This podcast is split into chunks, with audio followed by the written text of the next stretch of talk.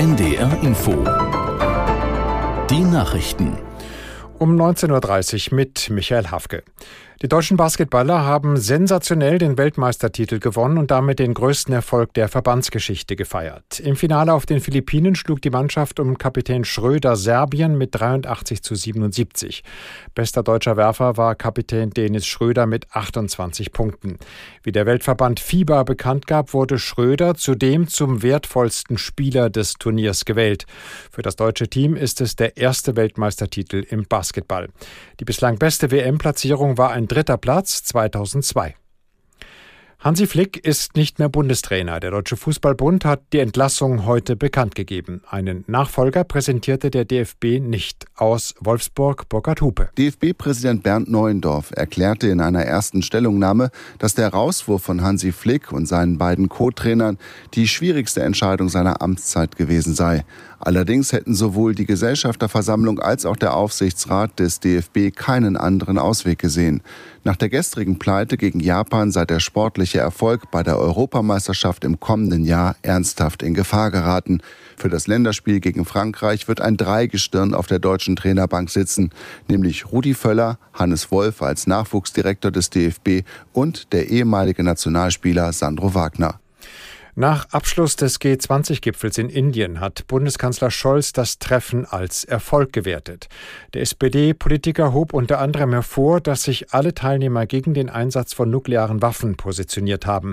Außerdem lobte er die Zusammenarbeit von Ländern des globalen Südens mit dem Norden und Westen der Welt. Tatsächlich geht es doch darum, an einer multipolaren Welt zu arbeiten, in der es eben nicht so ist, dass Macht darüber entscheidet, wie die Beziehungen in der Welt sich entwickeln, sondern die Regeln, die wir einander gegeben haben, in der wir sicherstellen, dass Staaten nicht revisionistisch sind und ihre Nachbarn zu unterdrücken oder zu erobern versuchen und in der auch bestimmte Regeln des Miteinanders in den Ländern, die wir als Basisrechte verstehen müssen, akzeptiert werden.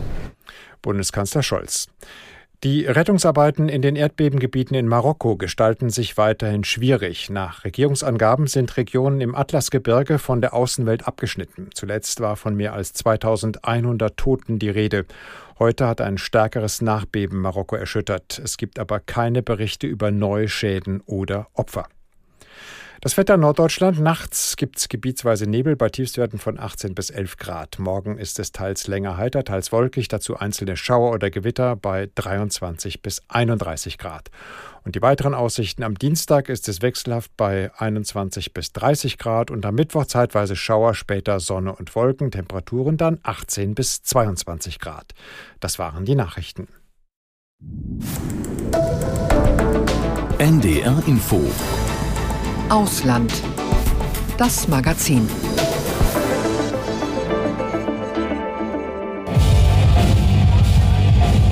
Hier geht der Punk ab. In einer Rockerkneipe im Untergeschoss eines typisch chinesischen Kaufhauses in Shanghai.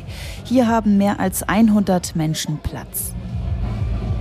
Punkrock im Reich der Mitte. Kein leichtes Spiel für Chinas Jugend, denn die allein herrschende, die alles bestimmende kommunistische Partei verbietet rebellische Texte und verfolgt Andersdenkende. In der Volksrepublik hat das Volk in Wahrheit nichts zu sagen, und die autoritäre Führung macht Demokratien westlicher Prägung inzwischen äußerst selbstbewusst Konkurrenz. Chinas unausgesprochene Formel lautet de facto Fortschritt ohne Freiheit. Aber wie lebt es sich unter der Führung Xi Jinpings, eines Mannes, der mächtiger ist als einst Mao Zedong? Darum geht es heute in Ausland das Magazin mit Stefan Niemann. Wir berichten über Punk und Politik, Propaganda und Personenkult, wollen beleuchten, wie erfolgreich Chinas Staats- und Parteichef Xi das Land in den vergangenen zehn Jahren geprägt hat und wie er heute die Welt herausfordert. Wer die strenger Zensur unterworfenen chinesischen Medien verfolgt, muss glauben, dass Xi Jinping alles super macht für die aufstrebende Supermacht.